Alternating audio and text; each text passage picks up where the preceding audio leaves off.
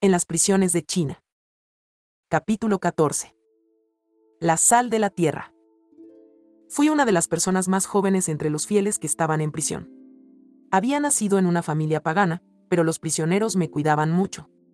La hermana Chen fue la que más me impresionó. Fui arrestada y puesta en la prisión del distrito Sijiawei, que estaba repleta a reventar cuando me encarcelaron en la noche del 8 de septiembre. La gente iba llegando en grupos, uno tras otro, durante todo aquel mes. El gobierno acostumbraba, antes de cada feriado nacional, el 1 de octubre, ordenar el arresto de muchas personas para consolidar así su poder. Sacerdotes, seminaristas, monjas y laicos católicos figuran entre los objetivos habituales. Muchos de ellos fueron arrestados. En nuestra celda, que tenía solo 50 metros cuadrados, éramos unas 20 prisioneras. Por la noche, cuando dormíamos, estábamos alineadas como sardinas en una caja. Si queríamos movernos, teníamos que decir un, dos, tres al mismo tiempo y luego darnos la vuelta, pues. De lo contrario no podíamos movernos. Entre estas 20 prisioneras, había otras dos fieles y una religiosa. La religiosa iba de negro y tenía un vestido muy hermoso. Solía guardar silencio. Hice todo lo posible para hablar con ella. Ella me dijo que pertenecía a la congregación de auxiliadoras de las almas del purgatorio se llamaba Chen Gie. Tan pronto como la escuché, respondí sin pensar, su sobrina, Rose Chen, es mi madrina. Qué alegría para nosotras tener, aquí y ahora, la oportunidad de ser mártires por la verdad. La hermana Chen comprendió de inmediato lo simplona que era yo, especialmente cuando vio la cantidad de veces que me llamaban para interrogarme. Además, la comida en prisión era horriblemente mala, dos comidas al día, que incluso los cerdos no habrían aceptado comer. Al principio, no podía comer nada y me pasaba vomitando todo el día. Pero con el tiempo, mi celo por Dios fue disminuyendo más y más. Hasta casi parecía haberse esfumado. La hermana se dio cuenta de que me estaba. En las prisiones de China. 64. Debilitando física y espiritualmente. Y aunque los guardias la reprendían a menudo por hablarme, ella lo ignoraba y me seguía alentando. Dios te ha elegido para ser su testigo. Este es el mejor regalo que podía darte. Debes conocer claramente el camino al Calvario, porque es un camino muy largo y difícil. Cuando nuestro Señor cargó su cruz, él mismo cayó tres veces. Ha sido bautizada hace tan solo unos años. Nuestro deber es confiar en Dios. Puesto que estamos en prisión, la realidad es que tenemos que enfrentarnos con diferentes tipos de tentaciones, como mala comida, una celda abarrotada, un olor espantoso, muchos interrogatorios, conflictos entre las prisioneras y largos periodos de estar sentadas para hacer nuestro examen. Si no confías en Dios y levantas todo tu corazón para rezar, no serás lo suficientemente fuerte como para resistir la tentación en medio de todo este sufrimiento. Me preguntaba a mí misma cómo podría elevar mi corazón en aquella celda. Era un infierno en la tierra, lleno de suciedad, y no solo suciedad física, sino que algunas de las prisioneras eran personas realmente malas. Las católicas estaban allí como corderos entre lobos. Realmente no sabía cómo hablar con Dios. Entonces la hermana Chen me dio la mejor respuesta. Me fue entrenando poco a poco. Había tramado una cuerdita con los dedos para fabricarme un rosario, y me pidió que dijera al menos 15 misterios por día. Luego me hizo un horario, misa, por la mañana, comunión espiritual, diacrucis y meditación tenía la obligación de cumplir con todo. De hecho, aquello iluminaba mi jornada. Sabemos cómo se ve el sol a través de una gota de agua. De manera similar, podemos tener una idea de la personalidad de la hermana Chen a través de algunas anécdotas. Un día, una joven prisionera necesitaba ir urgentemente al lavabo después de haberse bebido la sopa. Pero el guardia no le quiso abrir la puerta. Estalló en fuertes sollozos. Como he mencionado antes, solo se nos permitía ir al lavabo en momentos específicos. Mi encarcelamiento me enseñó cómo los movimientos intestinales sefari. Fuentes pueden convertir a una persona en la más miserable del mundo, especialmente cuando no se puede ir al lavabo. Todas las prisioneras se quedaron atónitas, sin saber qué hacer. La hermana Chen se quedó pensando unos segundos. Luego tomó su paquetito y rápidamente sacó una bolsa de sal medio llena. Era su tesoro le dijo, esto reducirá el exceso. La sal de la tierra. 65. De orina.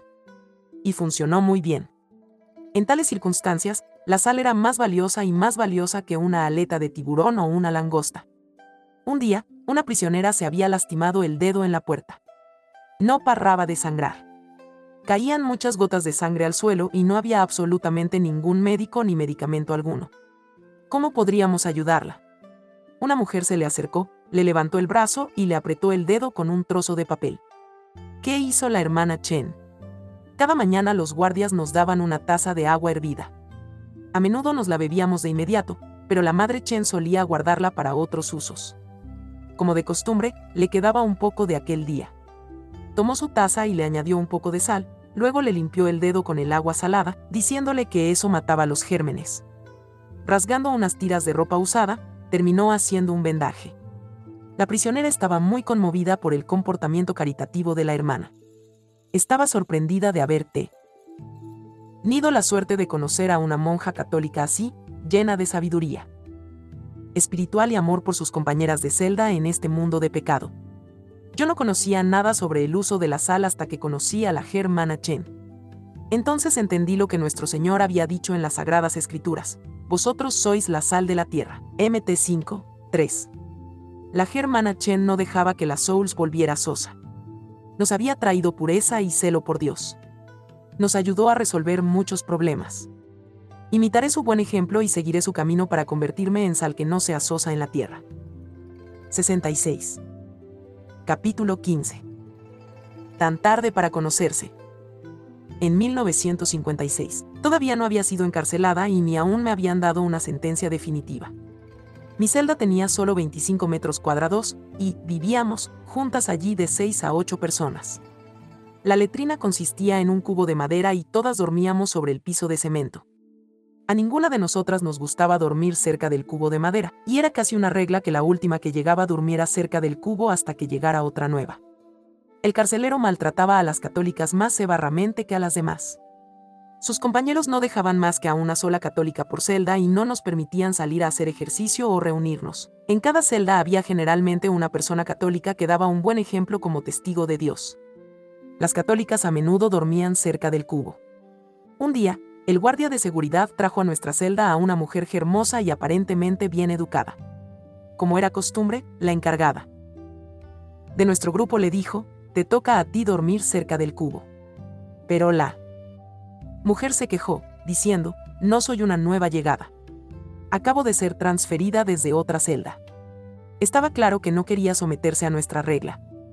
Entonces escuché mi voz interior, yo suelo dormir en este lugar. ¿Me puedo quedar ahí? Unos días después, ella me miró y me preguntó, ¿eres católica? Como lo sabes, le respondí, en la celda donde estaba antes había una chica que siempre se quedaba en silencio y aceptaba las tareas más difíciles. Era como tú, y siempre dormía cerca del cubo. Adiviné quién era aquella persona. Tenía 18 años y había sido arrestada dos veces.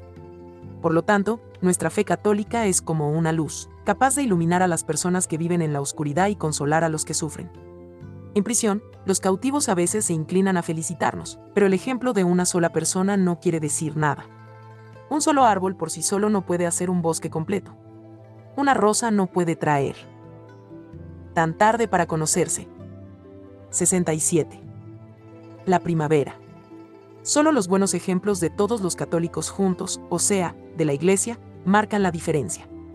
La regla del campo de prisioneros permitía a las familias una vez al mes que nos pudieran traer las cosas básicas que necesitábamos los que ya habían recibido su condena podían hablar con sus familias durante 15 minutos. Los que no habían recibido aún la condena, podían recibir solamente bienes materiales. Un día yo recibí un paquete, cosa sorprendente, dado que en aquel momento mi madre estaba muy enferma y postrada en cama. Mi hermano y mi cuñada ya habían anunciado en el periódico que no tenían nada más que ver conmigo. ¿Quién, pues, podría enviarme un paquete? Bueno, pues se trataba de una larga historia. Nuestra familia tenía cinco criadas cuando yo había sido arrestada. Dos de ellas habían estado a nuestro servicio por más de 40 años. En 1953, mi madre me llevó a ver una película mexicana, El Derecho a Vivir. En la película, el personaje principal no solo tenía una madre biológica, sino también una madre adoptiva a la quería mucho. A mamá le conmovió mucho aquel largometraje. Nuestra anciana niñera se acercaba a su sexagésimo cumpleaños. Mi madre nos dijo a mi hermana y a mí, la anciana niñera ha estado conmigo desde que me casé. Vino a nuestra familia cuando tenía 18 años, y ya han pasado 42 años desde que se quedó con nosotros. Su esposo la abandonó y ella no tuvo hijos.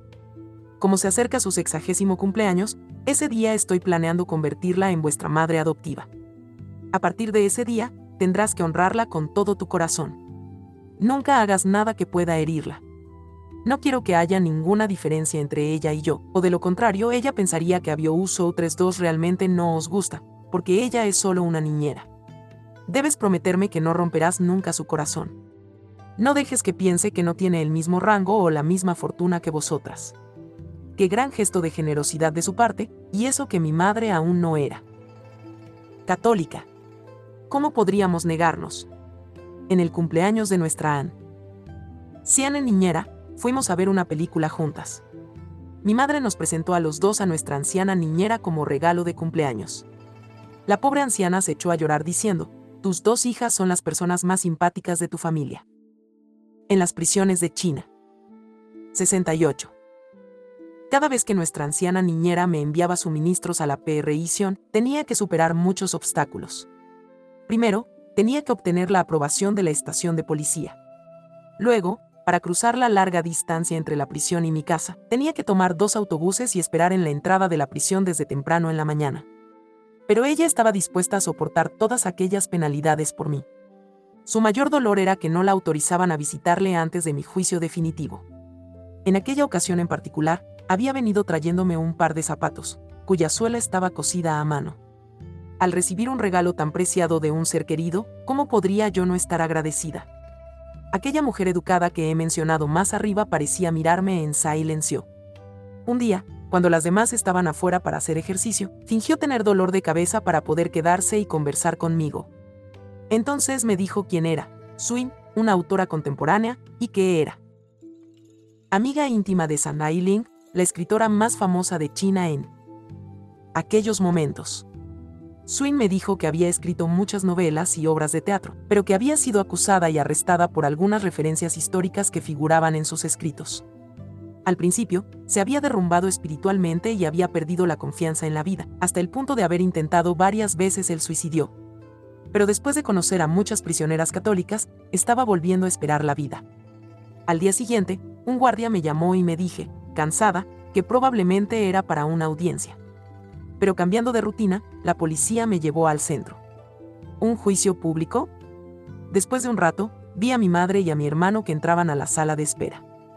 Cada vez que veía a mi madre, tenía una sensación indescriptible de dolor.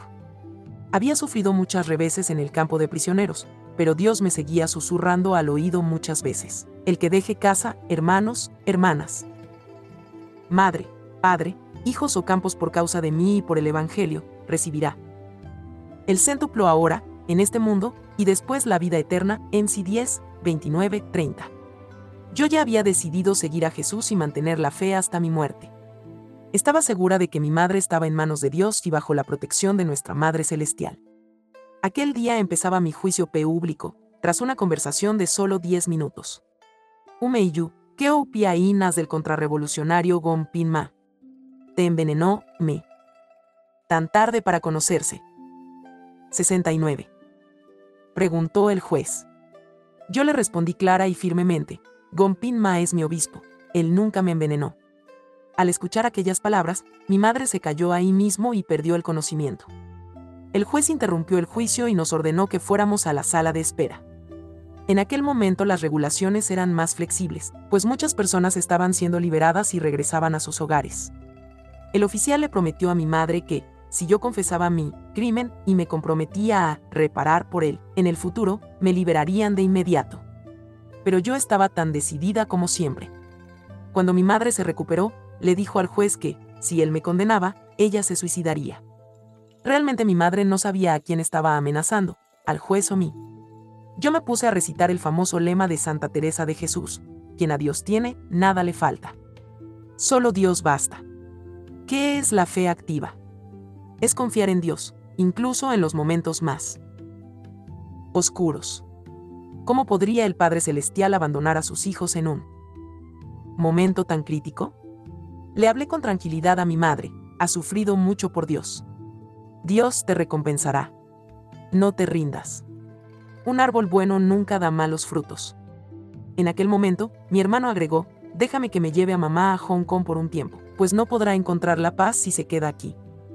Cuando regresé a mi celda, mi compañera me preguntó con curiosidad qué me había pasado en la mañana. No tenía que decirle demasiado. Más tarde, encontré la oportunidad de contarle todo a Swin. Ella se conmovió mucho y dijo, conocí a un grupo de jóvenes que renunciaron a todo por la fe. En cuanto a ti, que eres una estudiante universitaria de una familia acomodada, he oído la historia de tu madre y tu niñera y la de tu juicio de hoy. Como escritora, me gustaría escribir sobre eso. Dame, por favor, tu dirección. Un día puedes venir a mi casa y escribiré una novela. Lo único que lamento es que nos hayamos conocido tan tarde. Solo estuve unos 40 días en su compañía y por desgracia no tuve suficiente tiempo para enseñarle el catecismo. Años más tarde, intenté contactar con ella en su dirección, pero fue en vano. Sus vecinos me dijeron que había muerto hacía unos años. En su funeral solo hubo familiares, no amigos o lectores. Espero que al momento de su muerte se haya acordado de lo que le había dicho sobre la muerte de nuestro Señor. En las prisiones de China. 70 en la cruz por nosotros. Como deseo volver a verla cuando entre en el reino de los cielos. 71. Capítulo 16. Ayuda a los demás y el cielo te ayudará. Allí estaba esperando mi sentencia. Una maestra se quedó conmigo en la misma celda, arrestada porque su esposo era un Río. El gobierno denomina así a todos los que no están perfectamente de acuerdo con su política o sus convicciones había sido declarada culpable porque no había revelado el crimen de su esposo, el cual había sido declarado culpable de asociación desde que lo habían condenado a siete años de prisión. En una reunión pública, su escuela la instó a denigrar a su esposo y a divorciarse uno. Pero ella rechazó todas las críticas y respondió con firmeza, mi esposo es una persona muy honesta, que nunca ha dañado a nuestro país ni a nadie. ¿Cómo podéis esperar que lo acuse? Más tarde, su escuela envió a alguien a su casa para tratar de convencerla de que se divorciara, pero ella le respondió maravillosamente, siete años no me parece demasiado. Lo esperaré. Finalmente fue arrestada por haber encubierto a su esposo, un contrarrevoluciona. Río. Me conmovió lo que ella me contó. Las personas saben que no deben ser egoístas, sino mostrar simpatía cuando las otras personas que quieren están pasando por problemas. De hecho, especialmente bajo el control de los comunistas. Vi a muchas prisioneras recibir dos documentos al mismo tiempo en el juicio. Uno se refería a las condiciones de su encarcelamiento y el otro a un acuerdo de divorcio. Algunas de ellas perdían el conocimiento cuando lo leían, debido a la opción forzada que debían hacer entre perder su libertad o sus familias. Según la política del PSC, el haber estado relacionada con algún contrarrevolucionario significaba que la persona debía ser también maltratada, siendo asignada, por ejemplo, a las tareas más duras y recibir el salario más bajo. ¿Quién hubiera? Uno de los comunistas pedían a la gente, para poder ser liberada, que criticara públicamente a sus amigos y familiares por sus acciones contrarrevolucionarias. Nota de la versión en inglés. En las prisiones de China. 72. ¿Deseado una vida tan desdichada? La única opción era divorciarse. La mujer de la que he hablado había sido lo suficientemente valiente como para capear esta tormenta. Era realmente un buen ejemplo. Luego le conté una historia. Ayuda a los demás y el cielo te ayudará. Hubo una vez un joven que subió con un compañero a las montañas del Himalaya. El clima era extremadamente frío y una espesa nieve cubría los senderos de las montañas, hasta el punto en que era difícil avanzar. Cuando llegaron a la entrada de una cueva, vieron algo negro en la nieve. Al acercarse, vieron que era un hombre, aunque su cuerpo estaba casi congelado hasta la muerte, sin embargo, aún le salía un ligero aliento de la nariz. El joven alpinista quería ayudar al moribundo, pero su compañero lo detuvo, si cargamos ese peso, no podremos salir de la montaña. Perderemos la vida. El joven miró el cuerpo que se estaba congelando en la nieve. No podía dejar de rescatarlo. Si no lo salvaba de la nieve, aquel hombre segura. Mente moriría vaciló por unos momentos. Finalmente, levantó al hombre, lo cargó sobre su espalda y prosiguió su viaje. Su compañero se despidió de él y siguió su propio camino. En cambio, El que lo rescató tuvo que usar toda su fuerza para continuar. Gradualmente, la temperatura de su cuerpo fue calentando a la persona inconsciente que traía sobre sus hombros, y como tenía que emplear toda su fuerza física para cargar al moribundo, fue dejando de tener frío. Es más, comenzó a sudar y se fue sintiendo con más calor. Los dos hombres empezaron pronto a caminar juntos. Siguieron avanzando, alentándose y calentándose mutuamente. Cuando se cruzaron con el compañero que los había dejado antes, lo encontraron tirado en la nieve. Había perdido la vida. La maestra permaneció en silencio después de escuchar mi historia, y luego me dijo que nunca lamentaría su decisión. Se estaba preparando para vivir una vida difícil, esperar el regreso de su esposo. Más de 20. Años después de aquella conversación, fui a visitarla. Su esposo, ¿qué? Ahora ya ha sido liberado, tuvo que permanecer en prisión durante 18 años. Aunque había sido sentenciado a 7 años, después no se le permitió volver a casa era la política del PSC. Aquellas personas las denominaban post-prisioneros. La diferencia entre prisioneros y post-prisioneros era únicamente que los post-prisioneros recibían ayuda a los demás y el cielo te ayudará. 73. Un salario mensual bajo y cada dos años tenían derecho a 10 días de vacaciones. Durante los muchos años que su esposo tuvo que estar en un campo de trabajos forzados, ella hizo todo lo posible para mantener a su familia. Soportó muchas dificultades y sufrió mucho a lo largo de su vida. Afortunadamente, su hija creció y su familia se mantuvo unida. He conocido a muchas otras familias en las que las mujeres se habían divorciado rápidamente de sus esposos y se convirtieron en familias rotas, situación que frecuentemente se ve agravada por el sufrimiento de los niños, que calpan a sus madres por haber roto familias felices. La maestra de la que estoy hablando aquí tuvo un ataque de corazón hace unos años. Su esposo la cuidó mucho. Se acordó de la historia que yo le había contado. Sí, ayuda a los demás y el cielo te ayudará. Lo mismo pasa en nuestra vida diaria. Si yo no hubiera sido fiel a mi esposo, ¿quién me ayudaría ahora a mí? 74. Capítulo 17. Un silencio que se oye. A fines de 1956, las celdas de la prisión se fueron quedando menos llenas porque fueron liberados muchos prisioneros. La política de los comunistas era a veces severa y a veces flexible. Cuando era flexible, nos preguntamos qué pasaría después. En aquel entonces, todavía estaba encarcelada y aislada en mi celda. Era terriblemente oscura y húmeda, con un fuerte olor a humedad. Es sorprendente ver que los humanos tienen una naturaleza capaz de sobrevivir a condiciones tan increíbles. La gente no tenía idea de cómo pasaba yo el tiempo en la celda. Cuando arrestaron a una católica muy valiente, pensaron que podía resistir todas las tentaciones. Pero unos días después, el guardia de la prisión la transfirió a una celda de aislamiento que era exactamente igual a la mía. Al día siguiente, le dijo al guardia, haré lo que me digas de inmediato, pero te ruego que no me encierres sola. Yo podría haber experimentado la misma debilidad y sucumbir antes. ¿Quién puede decir? ¿Cómo me habría comportado en las mismas circunstancias? Afortunada. Mente, en aquel momento, había pasado más de un año desde que había sido encarcelada. La hermana Chen y las otras fieles me enseñaron cómo tenía que rezar en la celda. Por lo tanto, con la gracia de Dios, pude sobrevivir todos los días. Finalmente me di cuenta de que, estando lejos de las preocupaciones materiales, nuestro Señor estaba más cerca de mí. Realmente, nunca había sido tan feliz en mi vida pasada. Me pregunto cómo pude pasar 180 días tan pacíficamente.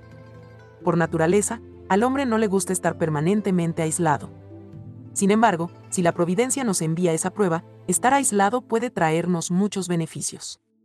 No tenemos que preocuparnos por nuestras necesidades diarias ni por las actividades sociales. Podemos ocupar nuestro tiempo y enfocar nuestra energía a la oración y la meditación. El silencio sagrado me resulta como un espejo claro. Quería conocerme en profundidad, teniendo que observarme al espejo con más cuidado. Un silencio que se oye. 75. Me fijaba en cómo la joven que había sido yo se había comportado en el pasado, consumiendo el tiempo en la ignorancia y la confusión. Me vi claramente obstinada, galopando como un caballo salvaje sin riendas. Había hecho muchas cosas sin una intención sobrenatural. Había estudiado en la universidad con la esperanza de obtener un diploma y un buen trabajo. Parece difícil de creer, pero había ingresado en la Legión de María solo para mostrar mis habilidades a pesar de mi corta edad. Iba a la iglesia todos los días a rezar, casi como si ordenara algo de un restaurante. Si hubiera pedido un filete, le habría dicho adiós, lo quiero bastante rojo, ni a punto ni demasiado hecho. Quería que todo se jaicire según mi propia voluntad, y no según la voluntad de Dios. Qué fea y pobre pecadora había sido. Después de examinar mi vida pasada, tenía que eliminar los pensamientos y acciones que eran del mundo. Luego, planté la semilla de mí. Vida espiritual para el futuro. La semilla fue creciendo en la discreción. Era como una golondrina que se preparaba en silencio a volar desde el borde del techo. En una noche despejada, miré hacia el cielo. Aunque parecía inmóvil, yo sabía que, no obstante, todo estaba en movimiento según el orden divino, disponiendo el próximo amanecer. Tuve que suprimir cualquier ruido en mi mente por medio de un silencio profundo. Gracias a eso, me sería posible combatir cualquier alboroto en mi alma. Me quedaba en silencio para poder escuchar a Dios con más atención y dejarle más espacio en mi alma. Quería que nuestro Señor me reformara como Él lo creyera conveniente. El silencio, en verdad, significaba estar en movimiento sin cerrar la puerta. Doy gracias a Dios. Él eligió que me arrestaran para poder así rezar en silencio y en soledad durante seis meses en la prisión. Recordemos que solo hacía siete años que había sido bautizada. Ni siquiera sabía rezar el ángelus. Nunca había leído ni el Antiguo ni el Nuevo Testamento. Realmente, solo era una principiante en la religión católica. Dios no me abandonó, pobre pecadora. Simplemente utilizó formas adaptadas y originales para guiarme en mi celda. No era buena recitando muchas oraciones, pero había aprendido muchas canciones de amor chinas e inglesas.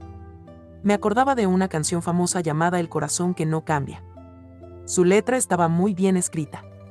Se la cantaba nuestro Señor todos los días. Todo cambia, pero mi corazón y mi amor nunca cambiarán. D. En las prisiones de China. 76. Hecho, yo también tenía que mantener la misma fe de antes durante toda la persecución. Había otra canción en inglés que cantaba a menudo cuando aún vivía con mis padres. Nuestro Señor es mi amor. Me quiere más que a nadie. Las lágrimas corrían por mis mejillas cuando cantaba. Pienso en ti todas las mañanas, sueño contigo todas las noches. Dios Todopoderoso y Misericordioso es realmente mi amado. San Pablo escribe, Dios todo lo ordena para el bien de los que lo aman, Rom 8, 28. Me esforzaba por ofrecer todo lo que sufría para la gloria de Dios.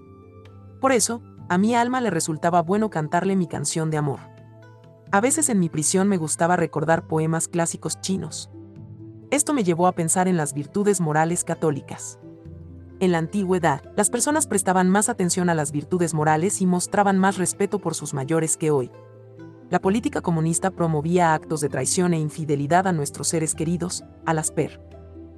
Sones que gozaban de nuestra confianza más profunda. Al recitar Ake. Yo poemas clásicos, recordaba que no debía dejarme envenenar por estos errores comunistas.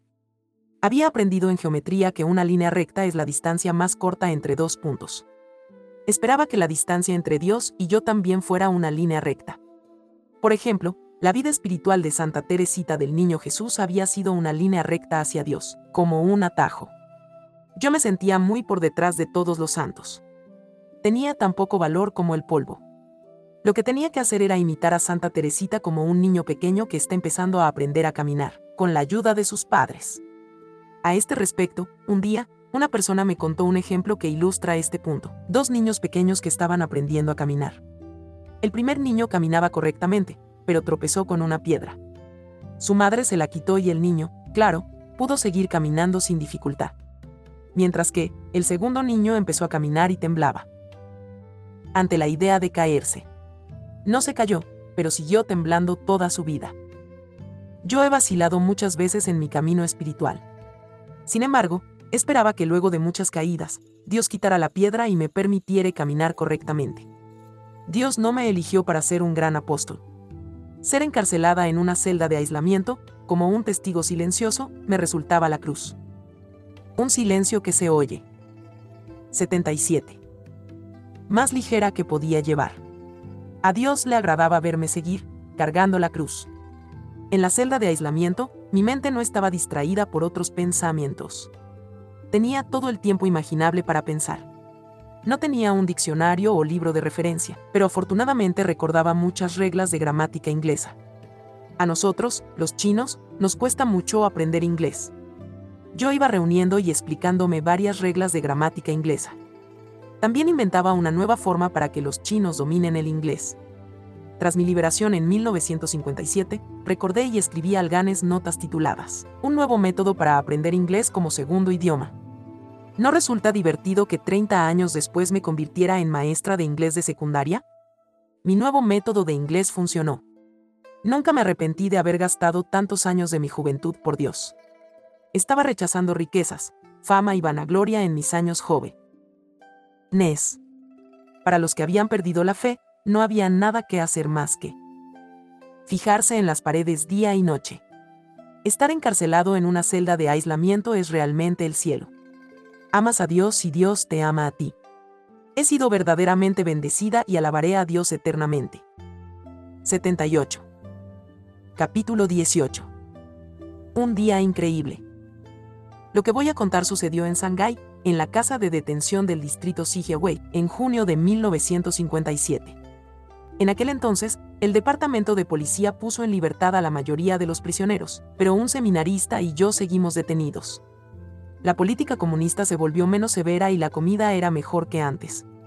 Permitían a nuestra familia que nos enviara comida cada dos semanas y la celda en la que estaba detenida tenía más luz y era más grande que la anterior. Estaba satisfecha con todo. No esperaba que me soltaran. Continué ahondando en la verdad de que Dios me había creado solo para Él. Estaba segura de que era su voluntad que me quedara en aquella celda. Podría alabarlo y adorarlo día y noche. La celda de la prisión era como mi paraíso. ¿A dónde más podría querer ir? Sin embargo, el 3 de junio de 1957, alrededor de las 9 de la mañana, me sorprendió mucho cuando un guardia me llevó a la oficina de interrogatorios. Había pasado mucho tiempo desde que me habían llamado la última vez. ¿Iban a utilizar nuevos procedimientos? Tan pronto como entré en la oficina, el guardia me dijo muy brevemente, Umeiyu, vamos a liberarte hoy fue algo completamente nuevo para mí. Desde mi arresto, había escuchado más de 100 veces, recibirás un castigo severo o estarás encarcelada toda tu vida, ¿cómo podía creer aquellas palabras? Le dije sin ninguna consideración, eso es una broma, ¿no? Sabe muy bien que mi fe católica es la misma hoy que cuando fui arrestada. Ahora seré liberada debido a una política menos severa. Pero quizás el año que viene la situación sea más estricta entonces me volverán a echar en prisión. Esto no es una obra de teatro. Para enfrentar la realidad, no quiero ir y venir entre la esperanza y el abatimiento. Por favor, no me manden a casa ahora. Prefiero quedarme para siempre. Después de escucharme, el guardia se quedó atónito. Estuvo en silencio durante un minuto. Luego me dijo, nunca he conocido a alguien lo suficientemente loco como para no querer irse a casa. Y añadió franca. Un día increíble. 79. Y directamente, tu madre te está esperando en la entrada. Me eché a reír, mi madre se había ido a Hong Kong hacía unos 10 meses. Qué mentira tan repugnante. Sacudí la cabeza varias veces. No me voy a casa. Punto. Ve al pasillo ahora mismo. ¿Qué tengo que hacer? De repente, se me vino una buena idea. Está bien, si encuentro a mi madre allí, me iré a casa de lo contrario, volveré a mi celda. Me apresuré hacia el atrio de entrada.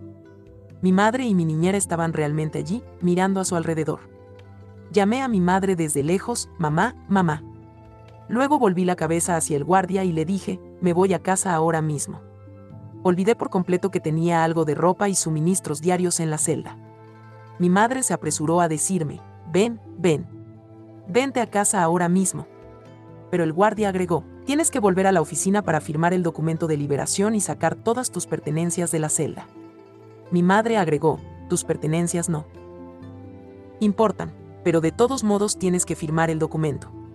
Mi madre le pidió a mi niñera que llamara a dos triciclos mientras esperaba, para que pudiéramos llegar a casa lo más rápido posible. Cuando salí del centro de detención, mi madre ya me estaba esperando en el triciclo. Estaba tan radiante que no sabía qué decir, excepto que había llegado a Shanghái el día anterior. Aunque había estado en Hong Kong durante muchos meses, nos echaba de menos a María y a mí. Mi segundo germano había intentado todo lo que pudo para evitar que mamá volviera, pero ella no cambió de opinión. Finalmente, compró su billete de avión y regresó. Estaba muy orgullosa de sí misma y me dijo, si no hubiera venido, ¿cómo podría haberte liberado el guardia de la prisión? Llegamos a casa en 10 minutos. Después de mi detención, la familia se había mudado. Nuestro nuevo hogar era un apartamento maravilloso. Mi hermana María y yo siempre compartíamos la misma habitación. Aquella misma noche hubo una doble felicidad en mi familia. Mi madre había regresado de Hong Kong y yo acababa de ser liberada. Vinieron muchos invitados. El fonógrafo tocaba la canción Reunión de Notre Famille. Todos nos sentíamos inundados de alegría. Pero ¿quién sabía en qué estaba pensando yo? A mi mente se venían diversos pensamientos. Sentía felicidad, dulzura, miedo y amargura. Realmente no había una expresión adecuada para describirlo. En las prisiones de China. 80. Estaba feliz de ver otra vez a mi madre y me resultaba dulce estar rodeado de tantos miembros de la familia. Pero tenía miedo de que me volvieran a arrestar por segunda vez. ¿Cómo podría soportarlo mi madre y? Sentía angustia ante la idea de tener que dejar otra vez una vida tan cómoda. Tenía todo lo que quería en casa y tres criadas para servirme. Podría disfrutar de toda esta felicidad en el mundo, pero tendría que renunciar a mi fe. Dios me puso ante una elección muy estricta, o renunciar a mi fe o renunciar completamente a mí misma para ganar la vida eterna. Le preguntaba a Dios por qué me pedía que tomara decisiones una y otra vez. Había estado preparada durante muchos años para mi primer arresto. Pero no tenía idea de que, en la providencia de Dios, todavía tendría que tomar otra decisión. Necesitaba rezar asiduamente para seguir a nuestro Señor hasta la cima del Calvario. Por la noche, me gustaba dormir en el piso de madera, porque el col. Chon era demasiado blando para mí. Mi madre me dijo, no importa. Pero debes recordar que tienes que dejar de lado los malos hábitos que has adquirido durante tu encarcelamiento.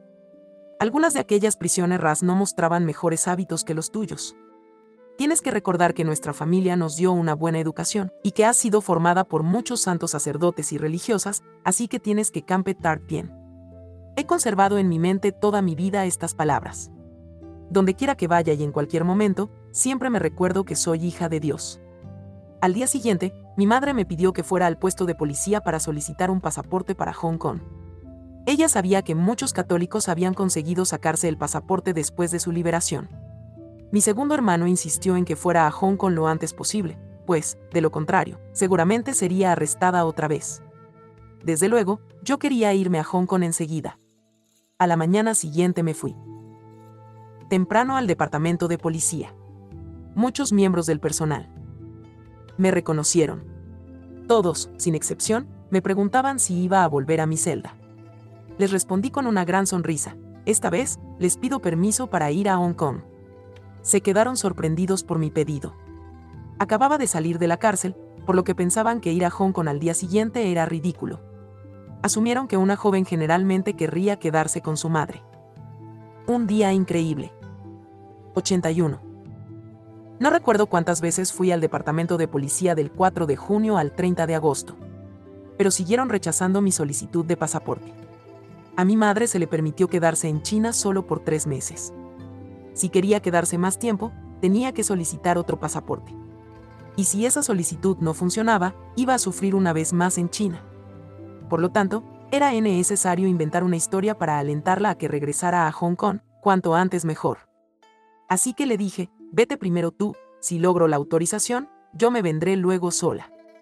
En este caso, bastará con que mi segundo hermano me venga a recoger en la frontera.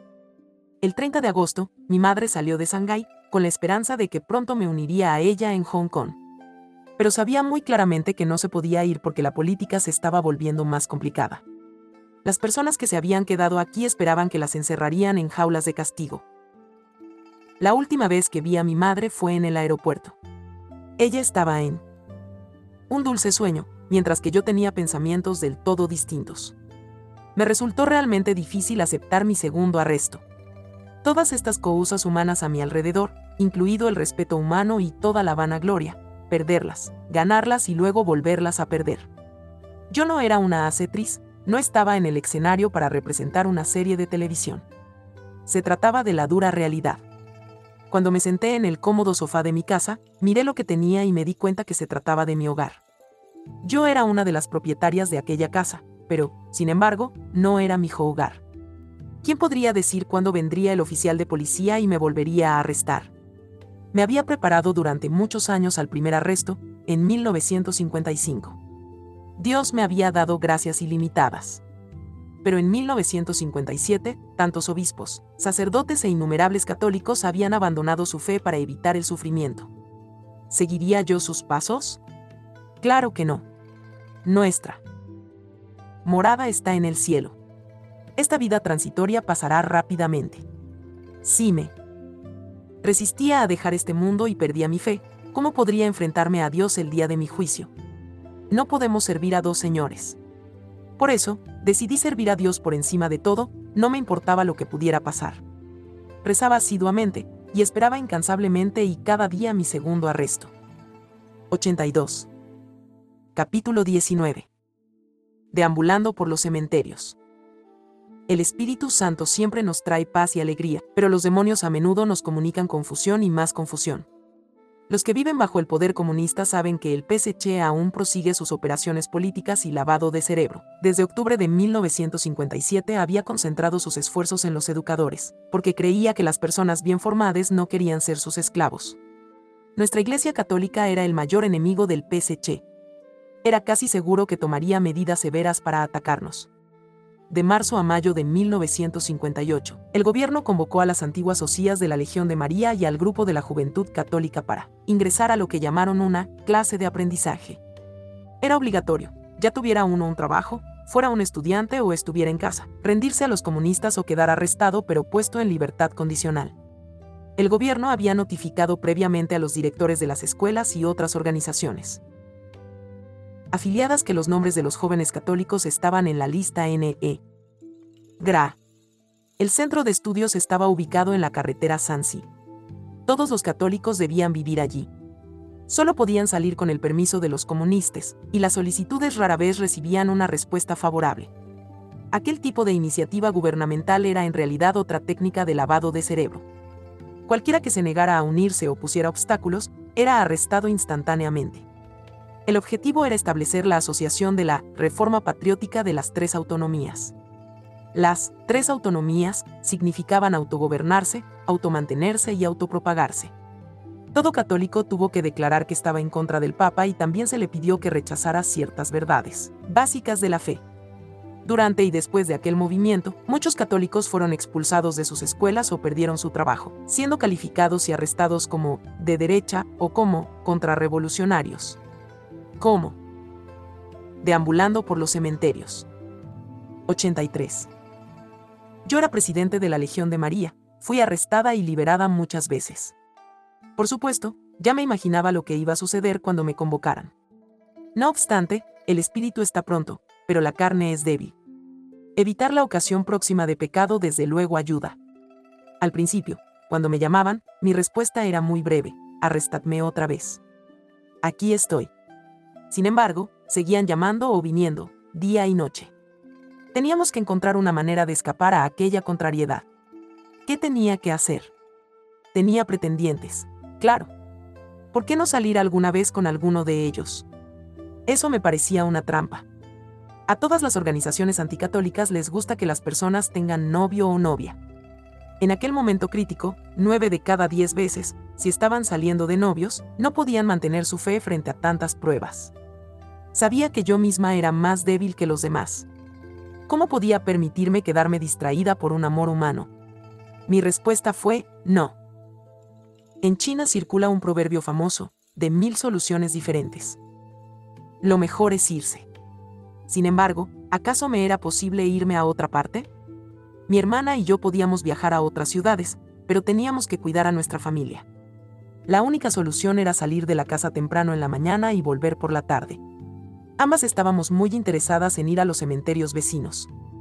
Ni siquiera los guardias nos seguirían allí. Había tanta tranquilidad en aquellos lugares. Allí podíamos meditar largos ratos sobre la muerte y el juicio, y rezar más por las pobres almas del purgatorio. Todas las mañanas íbamos a un cementerio diferente, llevando danos pasteles, pan y botellas de agua. Los miembros de la organización patriótica estaban haciendo todo lo posible para averiguar a dónde íbamos, pero no podían encontrarnos. Cuando entramos en un cementerio, parecía que estábamos viendo nuestro futuro. La muerte era el acontecimiento más seguro en nuestras vidas. Teníamos solo unos 20 años. Naturalmente, amábamos los placeres de este mundo. ¿Cómo podíamos levantar nuestros corazones? ¿Para amar a Dios por encima de todo? El 8 de septiembre de 1955, había hecho la promesa de seguir a nuestro Señor en el Calvario.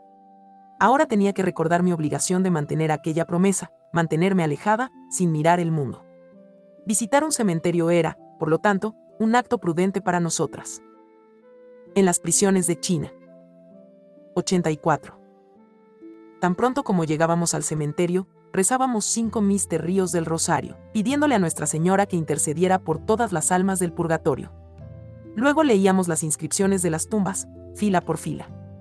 A veces, cuando el día era soleado, considerábamos que la misericordia de nuestro Señor brillaba sobre nosotras. Cuida de todas las almas del purgatorio. Cuando el día era lluvioso o nublado, la atmósfera parecía muy pesada, como si las almas del purgatorio nos suplicaran que rezáramos por ellas. En el cementerio, prestaba más atención a los jóvenes y a los que habían muerto en algún accidente. Incluso ahora, recuerdo algunas notas que tomé entonces. La historia más curiosa que pude leer en un cementerio era la de un trabajador que murió en 1958 en el movimiento antiderechista. Al pasar por un gran edificio de camino al trabajo, un ingeniero, de derecha, intentó suicidarse, saltando del techo y cayó sobre él. El trabajador murió instantáneamente, pero él, ingeniero, no resultó herido en nada. La familia del ingeniero construyó la tumba del trabajador en memoria suya. Fue un funcionario del cementerio el que nos contó esta historia. También estaba el epitafio de una madre que murió mientras daba a luz. Había dado su vida por su hija. Pero yo me preguntaba si su hija, ya adulta, guardaría respeto hacia su madre que nunca había podido ver. También me impresionó mucho la foto de una mujer muy hermosa tenía la misma edad que yo. Se suicidó porque los padres de su prometido no les habían permitido casarse. Sentía mucha compasión por ella. Sin la gracia de Dios, yo habría podido hacer como ella. Veo que yo había sido bendecida. Dios me había escogido para ser su testigo. Qué dicha si algún día pudiera morir por mi fe católica. 85. Capítulo 20. Una desgracia nunca viene sola. Yo tenía cinco hermanos. El más inteligente de ellos era mi tercer germano, Leslie. Desde su infancia, había mostrado un talento especial para escribir y hablar en público. Tenía solo 15 años cuando le publicaron algunos de sus ensayos en el periódico. Sus talentos extraordinarios le valieron bastantes premios. Muchos de sus maestros dijeron que tarde o temprano se convertiría en un poeta o escritor famoso. Pero Dios tenía su propio plan sobre él. Toda su vida fue desdichada, mucho más de lo que puedo describir. Me sentía con el corazón roto cada vez que pensaba en Leslie. He mencionado en uno de los capítulos anteriores que mi hermana y yo estábamos esperando que nos volvieran a arrestar, a pesar de que todavía no había llegado nuestra hora. Leslie fue arrestado por hacer negocios en el rubro de importaciones y exportaciones. En 1958, siete líderes de compañías de este ámbito fueron arrestados al mismo tiempo. Leslie fue, etiquetado como un gran tigre durante el movimiento 3 anti-I. Fue reprendido severamente. En 1957, en el momento del movimiento antiderechista, Leslie, en una reunión, hizo una broma sin pensarlo demasiado. Ahora vivo en una casa más pequeña, pero tengo que tomar un autobús más grande. El gobierno consideró que estas palabras de Leslie eran un ataque contra el comunismo con muy poca ceremonia, lo describieron como de derecha y fue enviado a un campo de trabajos forzados. Su trabajo consistía en tirar de un carro desde la ciudad de Shanghái hasta el campo de trabajos, a una distancia de 40 kilómetros que tenía que recorrer a pie. Un día, estaba yo de compras, cuando de repente, una figura familiar entró en mi campo de visión. ¿Quién era aquella persona? Vestía harapos, con un sombrero de paja y una tela rota en el hombro. Su rostro estaba lleno de polvo y sudor. Sí, querido lector, era mi hermano Leslie. Me resultó realmente imposible no romper a llorar y no pude evitar. En las prisiones de China. 86. Dejar de llamarlo desde lejos, Leslie. Leslie. Él giró la cabeza y me miró sorprendido. Luego sacudió la cabeza sin detenerse, lo que quería decir que no le era permitido hablarme. Yo seguí mirándolo. Tiraba de su carro con todas sus fuerzas. Antes, y desde que nació, nunca había llevado nada que pesara más de dos kilos.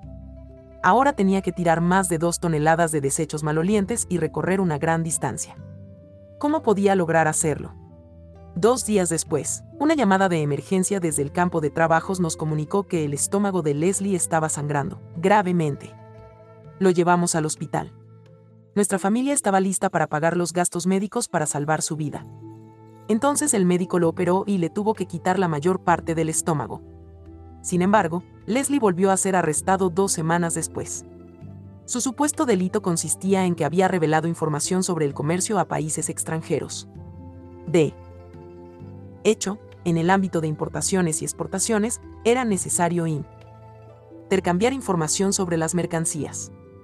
Cuando fue arrestado, Leslie dejó dos hijos y dos hijas. Su esposa no quería soportar como él aquella prueba y se divorciaron. Se suponía que mi hermana y yo teníamos que cuidar a los niños, pero aún no sabíamos cuál iba a ser nuestro futuro. Esperábamos que nos mandarían a un campo de prisioneros. Además, no sabíamos cómo esconder las malas noticias a nuestra madre. Dos semanas después, el 12 de septiembre de 1958, María y yo volvimos a ser arrestadas. Toda nuestra familia estaba completamente rota, dejando cuatro hijos y dos niñeras. Nuestro Señor estaba durmiendo cuando la tormenta era muy violenta. Él es Dios. Ya se encargaría de resolver mis problemas uno tras otro. Yo solo tenía que cargar con mi parte del peso. Leslie fue sentenciado a 15 años de prisión y lo enviaron a un campo de trabajos forzados en Qinghai, un lugar remoto y muy primitivo. En el lugar donde vivió durante casi 20 años la temperatura más baja llegó a los menos 37 grados grados. El director del campo le permitió a Leslie regresar a Shanghái cuando estaba en las últimas etapas de su cáncer de estómago. La mayoría de la gente sabía que los comunistas podían monitorear a cualquier persona y en cualquier lugar. Shanghái era una ciudad grande y bulliciosa. Era muy diferente del campo de trabajos. Sin embargo, los comunistas contaban allí con varias organizaciones y grupos. Una desgracia nunca viene sola. 87. Incluso si no había policías en el lugar. Por ejemplo, el comité residencial reunía a todos los residentes sin excepción. Los comunistas les pedían a todos que se espiaran mutuamente, incluidos a familiares o vecinos. Si la gente informaba al PSC, esto demostraba su lealtad al poder y se les recompensaba. En los años 70, Leslie se convirtió nuevamente en el blanco de sus vecinos. Sabían muy bien que se estaba muriendo. Seguían viniendo a nuestra casa, obligándolo a permanecer de pie durante varias horas, escuchando sus reprimendas. El día antes de morir, le dieron patadas y lo maltrataron. Tosió mucha sangre y murió al día siguiente. Por suerte, mi sobrina lo bautizó antes de morir. Era el mes de julio de 1976. Unos años más tarde, el Tribunal de Shanghái envió a mi familia un documento de reconsideración, declarando que el juez se había equivocado en su juicio sobre Leslie, en realidad no había hecho nada malo y también había ganado una gran cantidad de divisas para nuestra familia. Pero cuando llegó aquella carta, la vida de Leslie ya había terminado. ¿De qué servía reconocer la falsedad del juicio después de su muerte? Con la ayuda de Dios y la gracia de su sabiduría, medité muchas veces sobre la muerte de San Juan Bautista. Mi corazón temblaba cada vez que imaginaba la muerte sangrienta de este gran santo. Muchas veces me preguntaba a Dios, tú eres el Dios Todopoderoso llamaste a Lázaro y al hijo de la viuda a la vida. ¿Por qué permitiste que tu primo santo fuera decapitado? Nunca había podido entender el plan de Dios. Durante muchos años le resultó un auténtico enigma a mi mente, hasta que un día entendí que limitado era mi razonamiento, mi conocimiento y mi comprensión. Antes yo tenía muchas dudas sobre este mundo. No podía entender todos los misterios ni toda la humanidad. Solo somos unos diminutos granos de arena. Solo entenderemos plenamente las intenciones de Dios cuando estemos en el cielo. San Juan Bautista cooperó a la providencia. Hoy lo honramos en los altares. Mi hermano Leslie era un pobre pecador. Dios es justo y misericordioso. Rezaré con más frecuencia por él, pidiéndole a Dios que me dé una señal de que dejó entrar a Leslie en el cielo. El hijo de Leslie, a Dios gracias, trajo los restos de su padre aquí a California. Fueron enterrados en el cementerio cercano de Forest Lawn. Su esposa, cuatro hijos y nosotras, sus hermanas, podemos visitar. En las prisiones de China. 88. Frecuentemente su tumba. Le podemos ganar las indulgencias a través de nuestras oraciones. Confío en que algún día estaremos juntos para siempre y alabaremos a Dios en el cielo. Hoy, unos 33 años después, mi sobrino Francisco U, el hijo de Leslie, descansa junto a su padre. También él murió de cáncer de estómago, dejando aquí a su esposa y un hijo. Afortunadamente, fue bautizado por el P. González antes de su muerte. Mientras yo escribía la versión china de mi libro, ¿quién podría haber dicho que mi sobrino iba a morir tan joven? Los seres humanos somos algo tan pequeño ante la divina providencia. 89. Capítulo 21. El segundo llamamiento de Dios. En 1958, comenzó otra ola de la llamada Revolución Cultural. En el vecindario tuvieron lugar muchos cursos organizados de lavado de Sirbro. Yo hacía todo lo posible para evitar recibir aquellos cursos, cosa que no impedía que me preocupara por los problemas que se me venían. Mi hermana y yo éramos católicas. Era inevitable que nos arrestaran. Se trataba como de un juego, en el que esperábamos que nos tocara nuestro turno. No sabíamos cuándo ocurrirían los arrestos, ni tampoco quién se encargaría de nuestra casa cuando nos fuéramos. La familia quedó devastada no estábamos seguros de volver a estar juntos. Nuestra principal preocupación era nuestra madre, que vivía en Hong Kong. ¿Cómo podría soportar la triste noticia de nuestros arrestos? Ambas habíamos puesto en paquetes algunas cosas necesarias para la prisión y estábamos esperando el momento. Finalmente, el 12 de septiembre de 1958 a las 3 pm, vino a nuestra casa un policía. Tomamos nuestros paquetes ya. Preparados y nos despedimos de nuestras niñeras les pedimos que ocultaran aquella mala noticia que asustaría a nuestra madre. Fue nuestro segundo arresto. Sabíamos que en aquel segundo llamamiento de Dios íbamos a sufrir. El policía nos separó a mi hermana y mí. A mí me enviaron a la región de Sijiawei y a mi hermana a Lugón. No hubo juicio alguno. Las descripciones de nuestros crímenes habían sido fabricadas por alguna persona que nos había espiado, y en ellas figuraban lugares y horas como si fueran hechos reales a mí me trasladaron a la prisión de la ciudad de Shanghái tres meses después. Yo sabía que la mejor manera de mantener nuestra fe, de todos modos, era ser encarcelada. El PSC había establecido una asociación patriótica católica que estaba bajo su control. Algunos de mis antiguos amigos católicos se unieron al partido y se convirtieron en líderes de aquella asociación. Proclamaban consignas comunistas en voz alta y clara y acusaban al obispo Monseñor Kun de Shanghái de en las prisiones de China. 90. Ser el más culpable entre los criminales, porque había envenenado las mentes de muchos jóvenes. Cada vez que escuchaba tales mentiras me daban mareos y me subía la presión. Lo que más me dolía era que habían sido arrestados muchos sacerdotes, incluidos aquellos que yo respetaba tanto, los Pepe Chu y San. Me decían que me liberarían tan pronto como renunciara a mi fe católica. Yo estaba decidida a no hacerlo, aunque aquello supusiera el final de mi futuro o incluso de mi vida decidí cargar la cruz y seguir el llamamiento de Dios. Lo alabé por concederme sufrimiento y recé por una bendición especial de Él.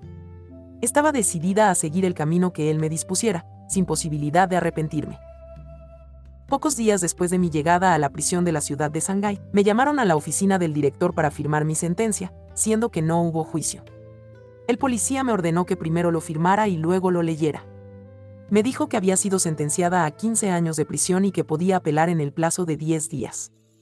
Luego me preguntó qué pensaba de aquella condena. Le respondí que ya me estaba esperando que me quedaría en prisión por el resto de mi vida.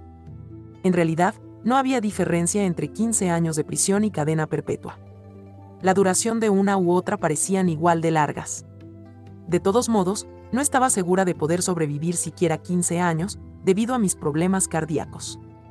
Cuando volví a mi celda, me di cuenta de que iba a estar separada del resto del mundo durante 15 años, siendo que yo tenía poco más de 20 años. Si no me hubiera apoyado en nuestro Señor, me hubiera vuelto loca. 91. Capítulo 22. Imitar a Santa María Magdalena. Yo no era católica desde hacía mucho tiempo y, por lo tanto, no sabía mucho sobre las sagradas escrituras. Pero conocía la historia de Marta y María. Pocos días después de mi condena, había meditado la historia de ambas. En lugar de ayudar a su hermana Marta a servir, María escogió sentarse a los pies de nuestro Señor para escuchar sus palabras. LC 10, 39 a 40. Sentía que mi encarcelamiento me iba a permitir estar más cerca de Jesús, quedándome muy atenta. Puede que exagere, pero me parecía que mi encarcelamiento podía complacer a nuestro Señor. Aceptándolo por su amor, todo adquiría valor. ¿Por qué debería importarme, cuando sufrir a su lado era un honor? Hace unos 2.000 años, nuestro Señor fue invitado por un fariseo. Apareció en la casa una mujer, una pecadora, con un frasco de alabastro lleno de perfume. Ella ignoró a todos a su alrededor. Los ojos del fariseo la miraban llenos de discriminación y odio.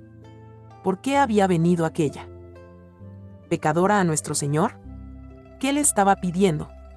Santa María Mar. Deline solo tenía un pensamiento, nuestro Señor es el buen pastor, yo soy su oveja perdida. Nada hubiera podido impedirle acercarse a Jesús. Solo él podía perdonarle sus pecados. No le hacía falta hablar. Lavó amorosamente los pies de nuestro Señor con lágrimas, se los secó con sus cabellos y los besó. Luego rompió el frasco ruidosamente, para mostrar a los invitados que derramaría todo su preciado contenido de perfume en los pies de Cristo. Lloró e hizo penitencia pública por sus pecados. Le ofreció todo a nuestro Señor le dijo, muchos pecados le son perdonados, porque ha amado mucho. Y añadió, tus pecados te son perdonados. Tu fe te ha salvado. Vete en paz, LC 7, 47 a 50. Qué maravillosa lección para nosotros. En 1958, recibí mi sentencia a 15 años de prisión. Recuerdo haberle dicho a nuestro Señor, ahora debo romper mi frasco como lo hizo Santa María Magdalena, y derramar por ti todo lo que tengo que en las prisiones de China. 92. Maravilloso es tu amor por mí. Tú llegaste a morir por mí en la cruz. ¿Cómo puedo amarte lo suficiente para corresponderte? Hay que responder al amor con amor. Me pareció escuchar a Judas susurrando, eres tan joven. Puedes hacer mucho por la iglesia. ¿Por qué quedarte en la prisión? Tu padre era muy rico. ¿Por qué no recibir su herencia y dársela a los pobres? Las tentaciones son todas iguales. Tienen la apariencia de algo bueno, pero mi prioridad era mantener la fe sin adulterarla. Solo tengo un alma. No podía arriesgarme a perderla. Nuestro Señor le dijo a Marta, refiriéndose a su hermana, María ha elegido la mejor parte, MC 10, 42. Es que María concentraba su atención y dedicaba su tiempo a nuestro Señor. Era la mejor elección que había hecho.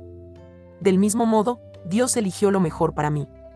Varias veces, me sacó de las vanidades de este mundo y me colocó donde quería que estuviera, sola con él. Cuando me dio cáncer me pareció una vez. Gracia, pero en realidad era la mejor manera de compartir los sufrimientos. Dos de nuestro Señor. Tal fue mi privilegio, estar más cerca de Él y mirarlo con profundo amor. Yo he sido más bendecida que María, padeciendo un sufrimiento físico y sintiendo arrepentimiento por mis pecados pasados. ¿Qué más puedo esperar en este mundo? Si nuestro Señor seguía el camino del Calvario, ¿podría yo haberlo dejado solo en aquel camino que conducía a su terrible crucifixión, cuando entonces la mayoría de sus apóstoles habían desertado? Santa María Magdalena era inteligente. Ella aspiraba a seguir a Cristo. La gracia le permitió comprender que la única forma de lograr esto era la compañía de nuestra Madre Celestial. Sí, ahora que llego a este punto de mi historia, veo cómo me ha protegido Nuestra Señora toda mi vida. Ella me guió segura e infaliblemente a la cumbre del Calvario. En este mundo, el sufrimiento solo dura un tiempo. Y la resurrección solo puede llegar después de la crucifixión. El domingo de Pascua por la mañana, una dulce llamada, María, le dio a Santa María Magdalena. Una vida y una fuerza renovadas, ya en 26. Confié en la misericordia de Dios y descansé en su amor. Al final de mi vida, Señor, Espero escuchar que me llames, Rosa, y me permitas descansar en tus brazos, en paz y para siempre. Entonces, me sentenciaron a servir en un campo de trabajo, en una granja, en un lugar en la provincia de Anhui. Fue entonces cuando supe. Imitar a Santa María Magdalena. 93.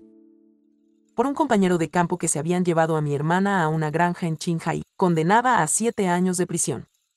Aquel otro campo era más duro que el mío nuestro Señor sabía que yo era más débil que ella.